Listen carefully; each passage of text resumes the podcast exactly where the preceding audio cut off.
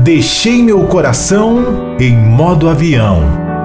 Hoje não quero criar expectativas, controlar o que não posso, me culpar por aquilo que não depende só de mim. Desisto de procurar sinais das entrelinhas, esperar reciprocidade, exigir respostas.